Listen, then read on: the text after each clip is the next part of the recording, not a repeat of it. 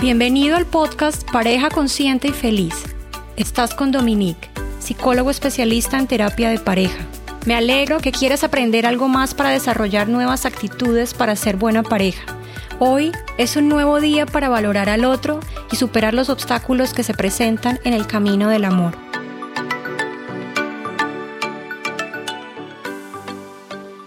¿Cómo sobrevivir a la Navidad? Hoy te voy a dar 5 tips Todas las parejas están bajo tensión y pueden romper en este momento del año. Esta época es un momento bonito y esperado para poder compartir en familia y vivir tiempos de descanso. Para las parejas, las expectativas son muy altas y las decepciones son numerosas.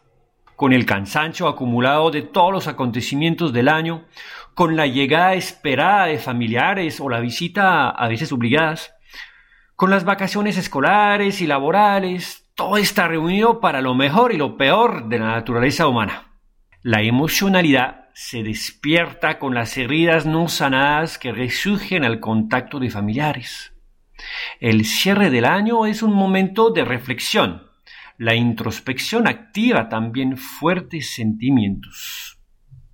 Las emociones en la Navidad, tales como fuegos artificiales, algunas veces son maravillas de belleza y en otras ocasiones generan quemaduras profundas. Las estadísticas no mienten. El fin de año indica muchos conflictos de pareja.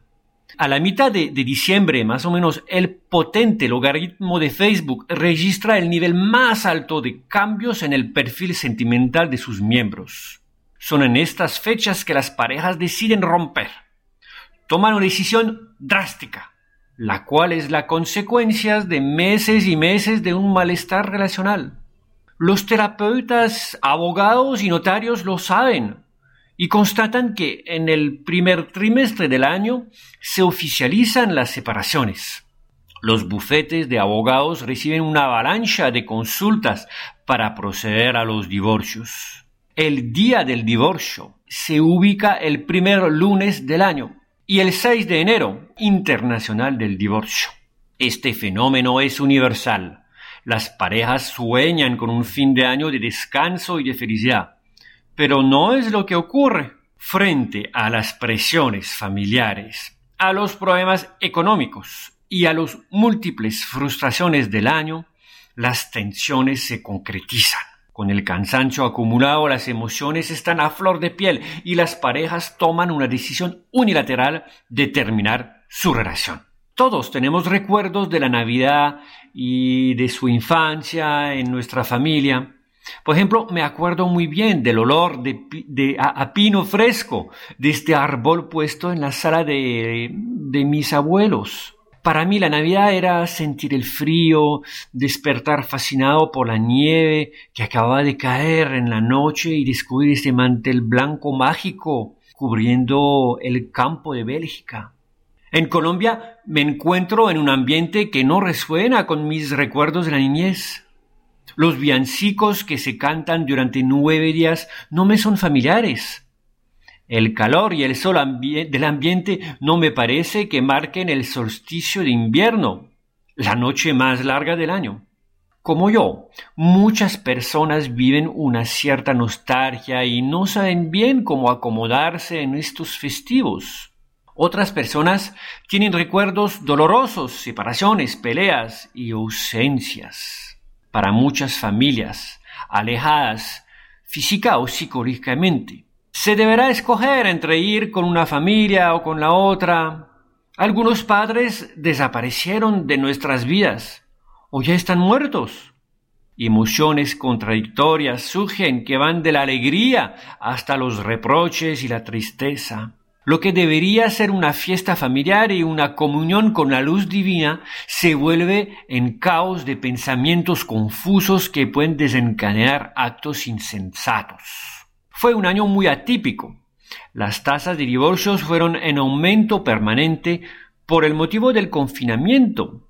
Es muy probable que este fin de año sea también la cristalización de tensiones sin resolver durante estos largos meses de encierro. La pérdida de seguridad y la ansiedad permanente son disparadores de las disputas. En fin, durante estos meses tuvimos que renunciar a salir, renunciar a tener encuentros familiares y de amigos, renunciar a trabajos y actividades placenteras.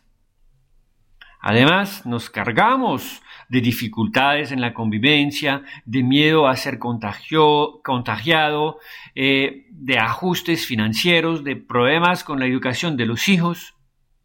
Vivimos en la incertidumbre y el miedo toma el mando y no nos, no nos deja. No hemos podido descansar bien. En fin, las baterías están en cero y parece que todavía no es el momento para celebrar y salir colectivamente. Hace poco Carolina y Carlos estuvieron en terapia conmigo. Es una pareja joven, tienen su primer bebé, nacido en marzo del 2020. Los dos son ejecutivos y la presión profesional se incrementó con el teletrabajo. No fue posible para ellos seguir haciendo deportes al aire libre. Además los restaurantes cerraron y y la llegada del bebé les quita el sueño tres veces por noche desde hace meses. Las tensiones se acumulan por el contexto social, sanitario y profesional, por la imposibilidad de liberarse de las presiones. ¿Cómo podría esta pareja no estar desorientada con este primogénito que llega en este contexto pandémico? ¿Cómo podemos resistir a la presión de la disolución? Y se requiere de nosotros una otra fuerza de voluntad para mantener la cohesión. Si seguimos nuestros instintos, estaremos reaccionando con actitudes primitivas que son la huida o la agresión. La respuesta al estrés es entera y no deja espacio para una alternativa de diálogo haciendo intervenir la reflexión y un plan a medio plazo para superar la crisis. Cuando llega el deseo de botar la toalla, cuando llega la furia de gritar al otro sus rencores y las quejas, debes encender las alarmas diciéndote nuestra pareja está bajo tensión y puede romperse. Si eres consciente de que estás cayendo bajo los estímulos hormonales y que estás sometido a la ley del desorden, es el momento de aplazar todo tipo de decisión. Si has podido vivir con presión y deseo de romper desde hace unos meses, ¿será que podrías aguantarte a algo más con la firme intención de buscar otra solución? Si decides darte una oportunidad y hacer un paso hacia un comportamiento diferente, Seguro que estos tips te puede contener. El primero es la comunicación y la afirmación. La comunicación es clave para lograr una temporada satisfactoria y no caer en discusiones sin fin que podrían desencadenar una separación precipitada. Es el momento para hablar con tu pareja, para saber lo que cada uno quiere. Es mejor renunciar a algunas actividades, la obligación hace que no haya disfrute y que los demás te reprochen tu mala cara. La afirmación de las necesidades y deseos de cada uno muestra madurez y respeto para el otro. Segundo, primero la pareja y tu familia. No es fácil manejar las peticiones de ambas familias. Sin embargo, debería concertar estos encuentros, dando siempre la prevalencia a tu familia nuclear. Si tienes hijos, es importante escuchar sus deseos y reservar tiempos especiales para ellos. Tu pareja tiene sus necesidades y si tienen vacaciones es para tener espacios placenteros y, de generación con, con ella. No se puede satisfacer a todos a costa de lo importante. Tercero, planear, implementar y respetar. Por estar en un periodo de cambio hay un riesgo de dejar las circunstancias tomar el mando de sus vidas. La organización y la planeación son unos salvavidas necesarios para evitar discusiones con la pareja. Cuando toman una decisión sobre con quién, cuándo y dónde van a pasar las festividades, estarán mucho más tranquilos. Comunican a todos lo que quieren y piden respeto por los acuerdos. Cuarto, cuidado con los viajes, la comida, el alcohol y el sexo. Son momentos de desplazamiento en carro o en avión.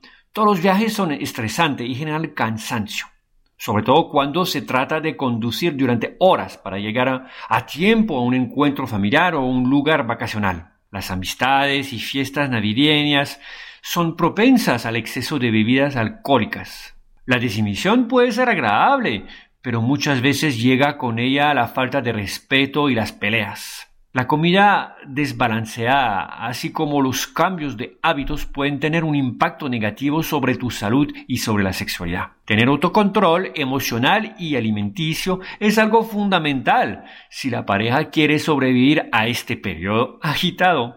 Quinto punto, ser creativo y romper la rutina.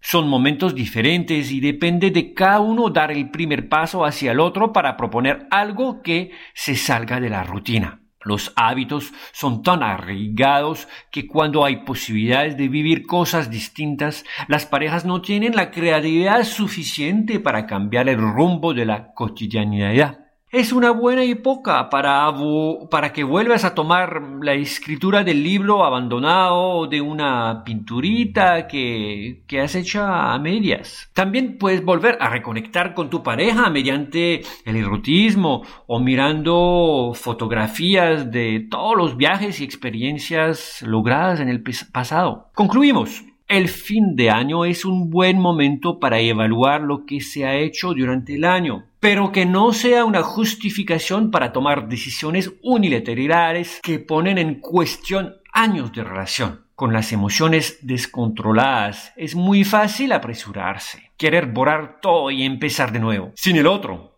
no es así. La pareja puede ser el blanco fácil de todos los malestares acumulados y ser el chivo expiatorio de nuestros rancores.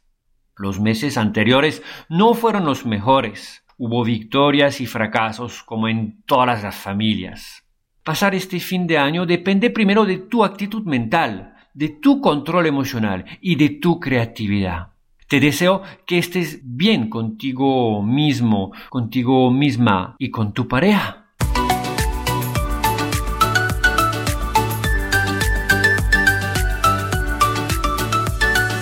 Este episodio de Pareja Consciente y Feliz se termina aquí.